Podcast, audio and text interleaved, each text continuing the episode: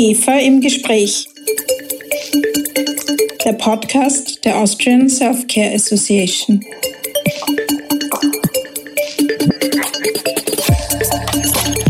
Guten Tag und herzlich willkommen bei IGEFA im Gespräch, dem Podcast der Austrian Self-Care Association.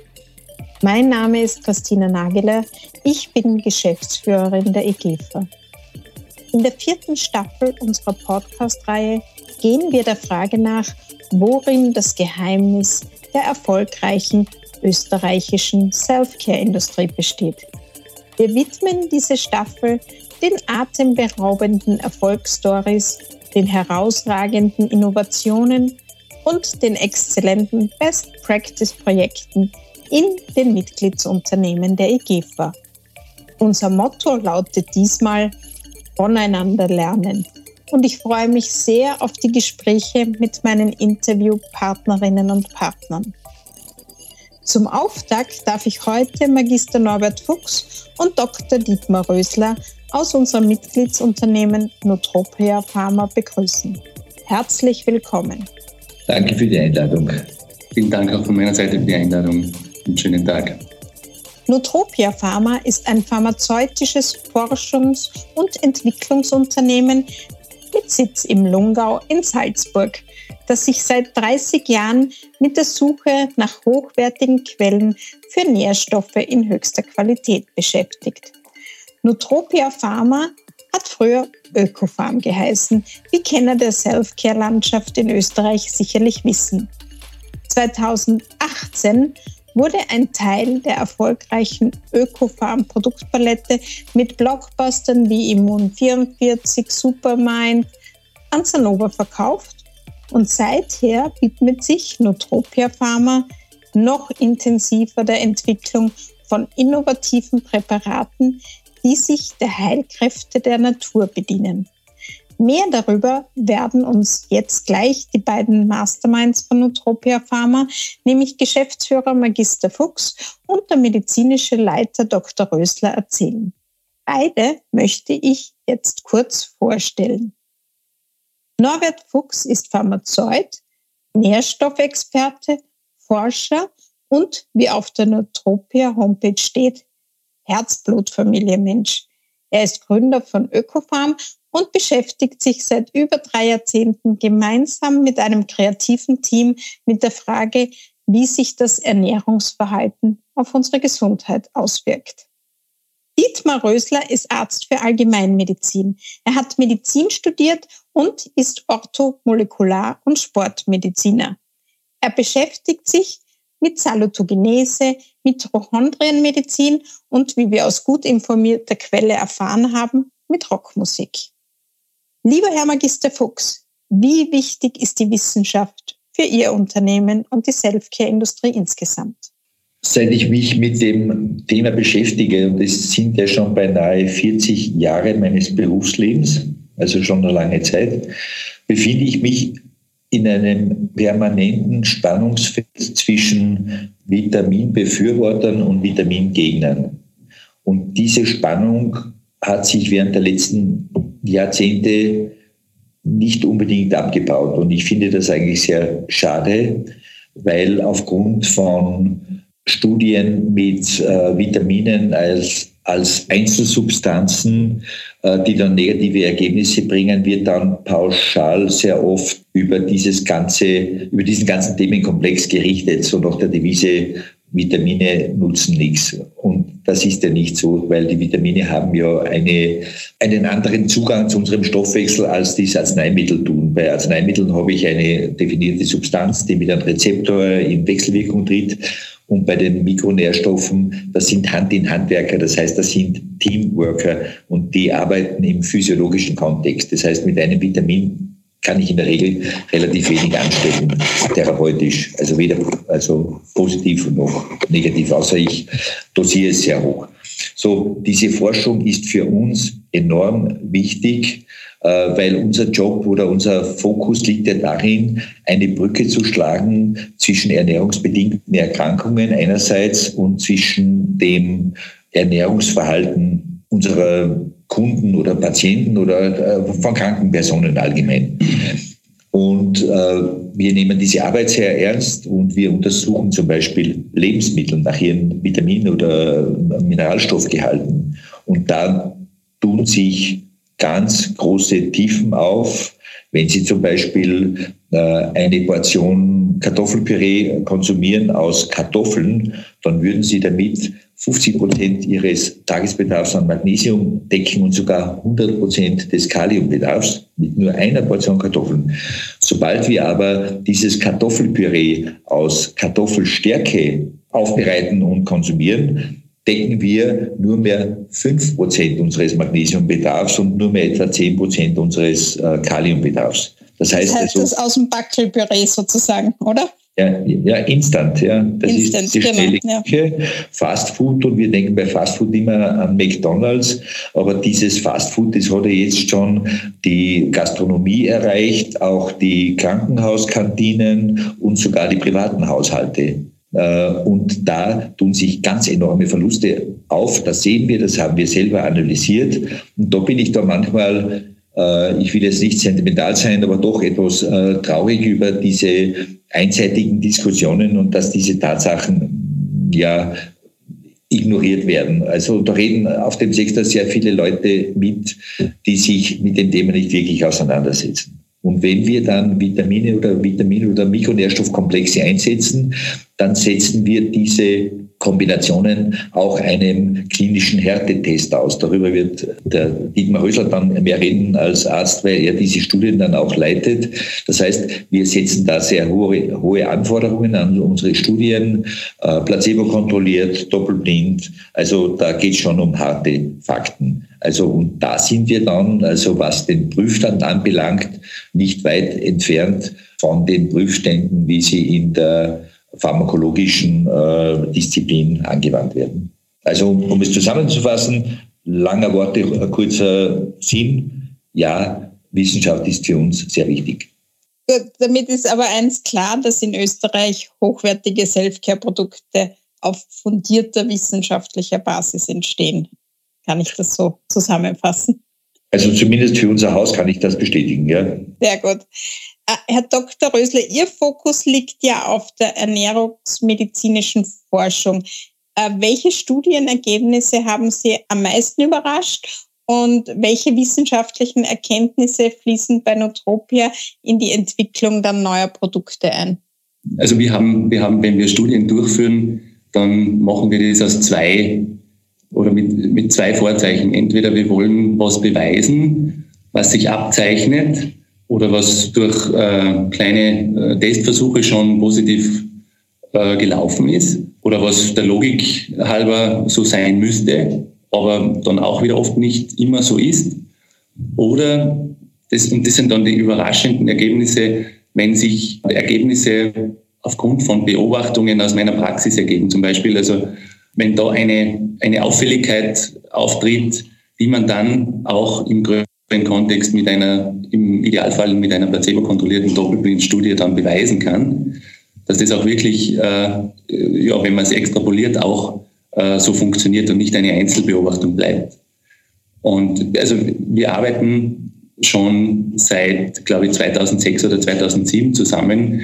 Damals äh, habe ich noch für die Firma Ökofarm eine Studie durchgeführt im äh, Setting von Altersheimen, wo wir geschaut haben, ob die kognitive Leistung und auch die Depressivität von alten Personen, das waren durchwegs Leute über 80, ob die äh, sozusagen auf eine Substitution mit Nährstoffen positiv reagiert, was dann auch so war. Und das hat mich persönlich damals überrascht, weil da war ich eigentlich noch als Klinikarzt tätig und habe mich zwar interessiert für Vitamine und äh, äh, habe auch immer das im Hinterkopf gehabt, dass das eigentlich mein, ja, dass, dass ich dafür brenne und jetzt nicht für ja, Operationen an Unterschenkeln oder sowas. Aber das war noch ein anderes Setting und mich hat überrascht, wie, wie gut und auch wie schnell trotz diesen ganzen biochemischen Prozessen, die da dahinter stecken, wie schnell diese Wirkungen sichtbar waren. Dann vor ungefähr zehn Jahren haben wir diese Immun-44-Studie gemacht, also wirklich im großen Stil mit äh, wirklich placebo kontrolliert, äh, doppelblind und mit äh, dreistelligen Teilnehmerzahlen. Und da hat sich auch eindeutig gezeigt, dass die Effekte sehr wohl auch im klinischen Setting messbar sind. Und das war dann für mich auch, äh, ja, vielleicht sogar der, der, der Wendepunkt. Und dann habe ich mir gedacht, okay, das könnte wahrscheinlich die Medizin sein oder wo ich mich in Zukunft engagieren möchte, weil, äh, wie, wie dann Magister Fuchs schon gesagt hat, das ist sehr nebenwirkungsarm bis nebenwirkungsfrei. Das heißt, das, das Primum nihil nocere Prinzip kann man durchaus da durchziehen und potenziell helfen, ohne Schaden anzurichten. Und das ist ja eine der größten äh, Intentionen im ärztlichen Handeln. Also ich möchte den Patienten helfen, aber nicht schaden. Und äh, ja, dadurch ist die Zusammenarbeit auch nicht immer intensiver geworden. Und seit 2018 bin ich da in der Firma tätig. Und wir haben in dieser Zeit wirklich teilweise sehr spektakuläre äh, Studienergebnisse gebracht. Also zum Beispiel konnten wir zeigen, dass wir mit einem Nahrungsergänzungsmittel ähnliche Erfolge haben bei allergischen Symptomen wie mit einem Antihistamin ohne dabei die Nebenwirkungen zu produzieren, nämlich auch äh, im Sinne der Akutwirkung. Das war für mich sehr, sehr überraschend, muss ich sagen. Das habe ich äh, bei mir selber bemerkt, das habe ich bei Patienten bemerkt und äh, aber dass das auch, wie gesagt, in einem klinischen Setting oder in einem Studiensetting so funktioniert, das war ja eine sehr positive Bestätigung der gemachten Beobachtungen vielleicht. Dann haben wir eine, eine sehr groß angelegte Studie gemacht mit natürlichen und äh, synthetischen B-Vitaminen, wo jeder sagen würde, ja, das ist eh klar, dass die natürlichen besser wirken, aber es hat noch nie jemand äh, bewiesen. Also das ist was, was man zwar, ja, was der Verstand sagt, ja, das muss so sein, aber in der heutigen Zeit ist der Verstand äh, ja nicht unbedingt die erste Instanz, wenn man eine Entscheidung trifft. Und deshalb, äh, ja, muss man das auch beweisen können, wenn man sowas behauptet. Und das konnten wir dann auch machen. Äh, das ist auch schon in, in einigen Journals veröffentlicht worden, auch in amerikanischen, und, und das macht uns auch sehr stolz. Und die größte, weil Sie gefragt haben, die größte Überraschung, das war sicherlich äh, diese äh, Untersuchung, die auf einem Zufall, auf einer Zufallsbeobachtung beruht. Und zwar, da war ein Patient bei mir in der Ordination, äh, da habe ich den, den Omega-3-Status gemessen. Der hatte einen wunderbaren Omega-3-Status. Und ich habe ihm gratuliert und habe gesagt, äh, brav, Sie haben alle Fische gegessen, die Sie essen mussten und so. Und er hat gesagt, nein, er isst aber keine Fische, er mag Fische nicht. Dann habe ich gesagt, na gut, dann wird er ein, ein Präparat einnehmen. Hat auch, das hat er auch verneint. Und er hat gesagt, er nimmt nur pflanzliche Omega-3-Säuren, also in Form von Leinöl. Und da steht ja in jedem Lehrbuch, dass diese Umwandlungsrate von Leinöl in Fischöl, also von, von der Alpha-Linolensäure in die EPA und DHA, diese bekannten Omega-3-Säuren, die im Fischöl drinnen sind, äh, praktisch nur zu vier bis acht Prozent funktioniert. Weil, und als Begründung steht dann immer da ein Polymorphismus eines äh, Gens, das für ein gewisses Enzym verantwortlich ist. Und dieses Enzym heißt halt äh, Delta-6-Desaturase. Und diese Enzympolymorphismen, die haben wir dann hinterfragt und haben gesagt, okay, warum, warum arbeitet denn dieses Enzym nicht? Warum kann das nur in vier bis sechs Prozent seine Arbeit verrichten? Das ist eigentlich eine sehr schwache Leistung. Und dann haben wir uns den Stoffwechsel dieser Enzyme angeschaut oder die Kofaktoren und haben dann versucht, diesen äh, Mechanismus zu verstehen. Und dieser Patient hatte ungeahnt genau die Kofaktoren zugeführt, die dieses Enzym braucht. Das heißt, er hat sein Enzym so gefüttert, dass es aus Leinöl Fischöl machen kann, weil er noch was anderes dazugenommen hat. Und diese Entdeckung war für mich sehr ja, bahnbrechend.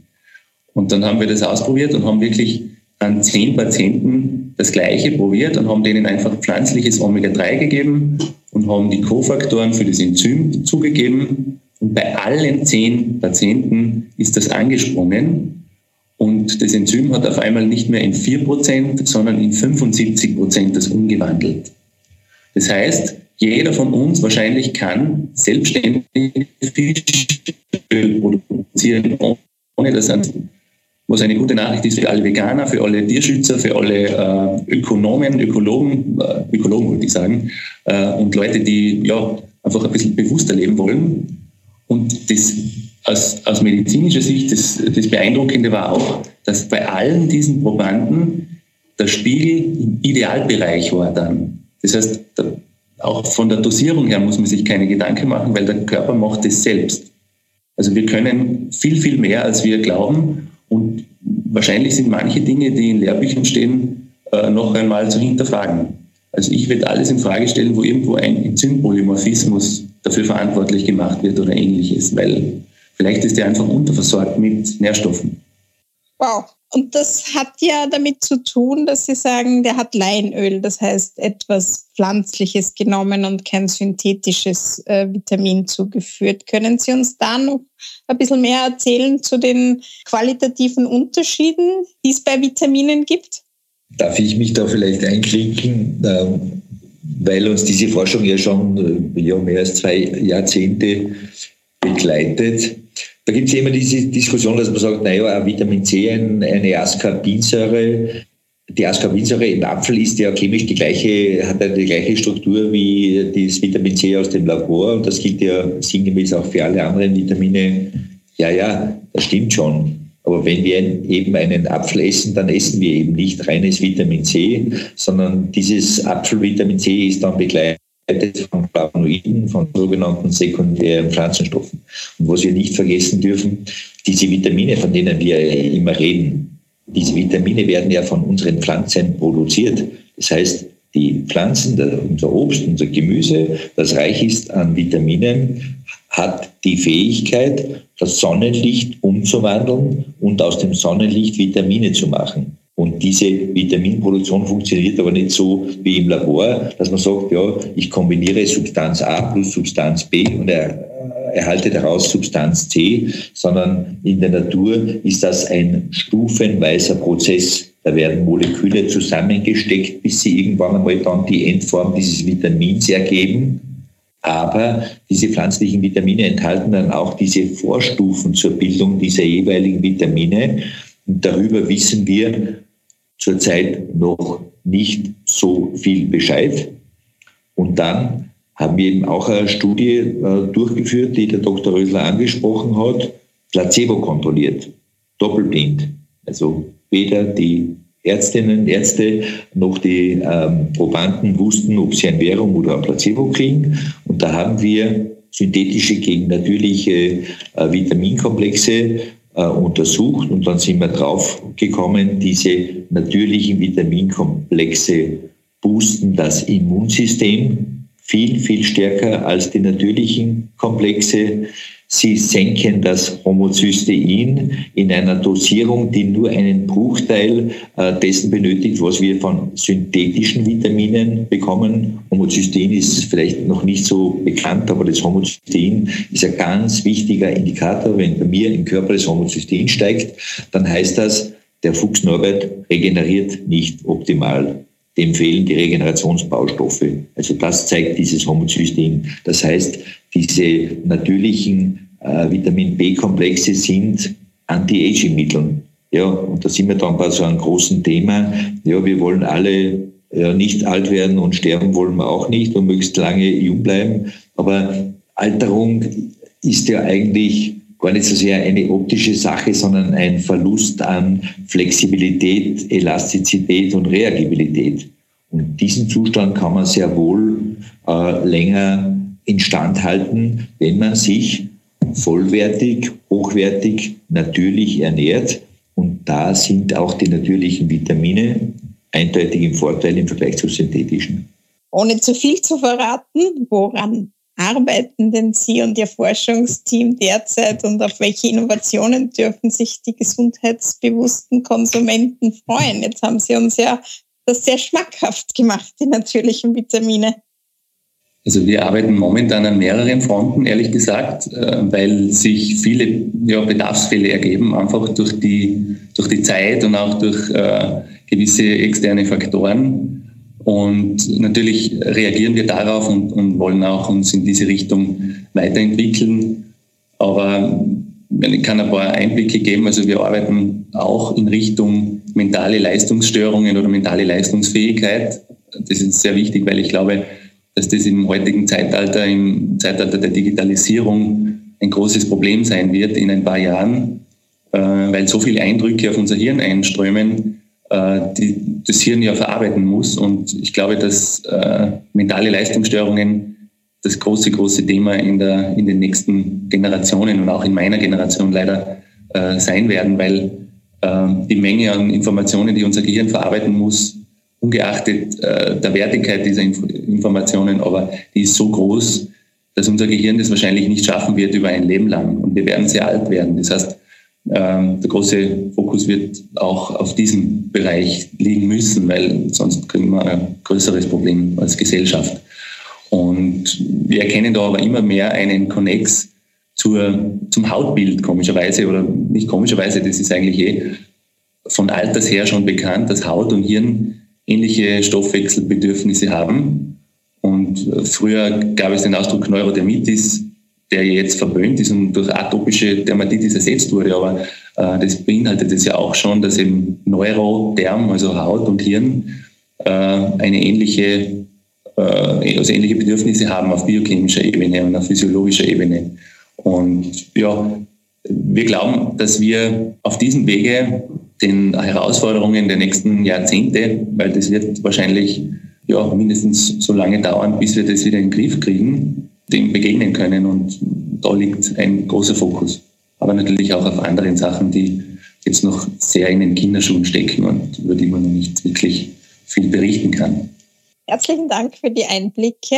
Äh, zum Schluss würde mich noch ein kurzes Statement über Ihre Einschätzung zur Zukunft des Selfcare-Marktes in Österreich interessieren. Wohin glauben Sie, geht die Reise? Vielleicht nicht nur für Ihr Unternehmen. Was ist wichtig und welche Rolle spielt die Selfcare-Industrie in Österreich für das Gesundheitssystem als Ganzes? Was glauben Sie da? Eine sehr große, glaube ich. Also, weil das Problem in Zukunft ja sein wird, wahrscheinlich, wenn jetzt das, äh, die Entwicklung so weitergeht, wie sie gerade begonnen hat, dass die Leistbarkeit der High-End-Medizin ja für den Normalverbraucher immer schwerer äh, greifbar sein wird und dass, ihm, dass das Gesundheitswesen als solches auch aus meiner Sicht immer schwächer wird. Ich habe immerhin zwölf Jahre in diesem äh, System gearbeitet und habe diesen Qualitätsabfall am eigenen Leib und in eigenen Erfahrungen miterleben müssen im Gesundheitswesen falsche, meiner Meinung nach falsche, falschen Idealen äh, nachgelaufen wird. Also da ist der Rotstift und der, der, der Rechenschieber wichtiger als, die, als das, was eigentlich dahinter stehen sollte, nämlich Menschen zu helfen.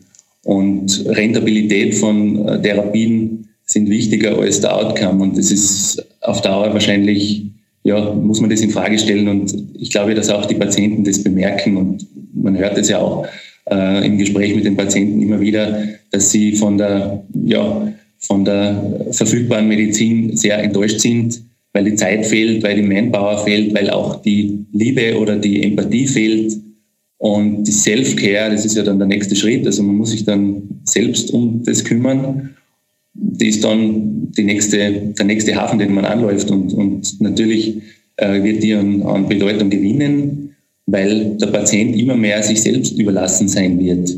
Deshalb finde ich wichtig, dass da Aufklärung und vor allem wissenschaftlich fundierte Aufklärung und empathische Aufklärung in Zukunft eine ganz große Rolle spielen werden und äh, nicht mehr das Packaging und das Marketing hoffentlich, sondern vielleicht mehr der Inhalt und die Wirkung und, und äh, der Benefit, den, den der Patient davon haben kann. Und deshalb ist uns auch die Aufklärung sehr wichtig. Also wir machen auch einen Podcast in diese Richtung, wo wir einfach nur äh, Patientenaufklärung betreiben, um einfach die Hürde kleiner zu machen und äh, die, den Respekt vor Self-Treatment ein bisschen zu senken, weil, wie gesagt, mit, mit gut formulierten Vitaminprodukten kann man ja wenig bis gar nichts zerstören oder, oder, oder Nebenwirkungen produzieren, aber potenziell sehr viel Gutes tun. Und ich glaube, dass das in Zukunft durchaus ein Thema sein wird. Wollen Sie uns kurz verraten, bevor ich zu Magister Fuchs gehe, wie Ihr Podcast heißt? Sehr gerne, der heißt milieu.gesund. Okay. Für alle zum erhältlich und äh, da reden wir ganz viel über solche Themen, allgemein über ja, Nährstoffe, über Ernährung, über so alltagstaugliche Informationen einfach. Sehr spannend. Gerne reinhören, liebe Zuhörer. Herr Magister Fuchs, wie sehen Sie die Zukunft?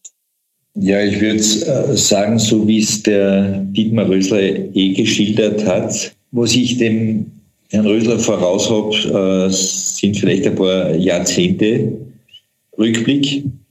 Und was mich so ein bisschen, naja, schon auch beängstigt, äh, dass sich diese Veränderungen, die sozialen Veränderungen mit einer zunehmenden Geschwindigkeit abspielen. Und ich glaube nicht, dass es da böse Absicht ist, dass heute im Gesundheitssystem äh, immer mehr Menschen vielleicht nicht die bedarfsadäquate Betreuung finden, sondern einfach, weil dieses Reparatursystem zunehmend an die ökonomischen Grenzen auch äh, gelangt. Und dann natürlich, ja, hilft dir selbst, sonst hilft dir keiner. Das ist dann die Devise. Das heißt also, es wird eine Bevölkerungsgruppe geben, geben, die sich dessen bewusst ist und die eben dann die Initiative selbst in die Hand nimmt. Da sind die Apotheken dann ganz wichtig als beratendes Kompetenzzentrum. Das heißt also, nicht alle äh, werden zu dieser Selbstvorsorge greifen, aber die Klugen werden es tun. Und äh, ich glaube, das äh, könnte man mit dem Motto abkürzen, Gesundheit ist nicht nur Schicksalsfrage, Gesundheit ist auch Intelligenzfrage. Absolut. Und es ist halt dann schade, dass äh, manche durch den Rost fallen, weil unser Schulsystem angefangen oder beim Kindergarten die Menschen nicht äh, entsprechend ausbildet. Ja, natürlich. Ja. Vielen Dank, Herr Magister Fuchs. Vielen Dank, Herr Dr. Rösler, für diese exklusive Tour durchs Unternehmen und die Einblicke in Ihre wissenschaftliche Arbeit. War echt spannend und wir von der EGFA wünschen Utopia natürlich weiterhin viel Erfolg, viele neue Erkenntnisse, die uns dann hoffentlich alle ein Stück weiterbringen. Vielen Dank. Danke für Ihr Interesse an unserer Arbeit, Frau Magistra Nageler. Vielen Dank. Vielen Dank auch von meiner Seite. Liebe Grüße. Das war die erste Folge in unserer neuen Staffel zu den Erfolgsstories unserer Mitgliedsunternehmen. Alle IGFA-Podcasts finden Sie auf unserer Homepage unter www.igfa.at und überall dort, wo es gute Podcasts gibt. Ich freue mich schon, Sie auch bei unserer nächsten Folge als Zuhörer begrüßen zu dürfen, wenn wir wieder ein erfolgreiches Selfcare-Unternehmen vor den Vorhang bitten. Bis dahin alles Gute und auf Wiederhören.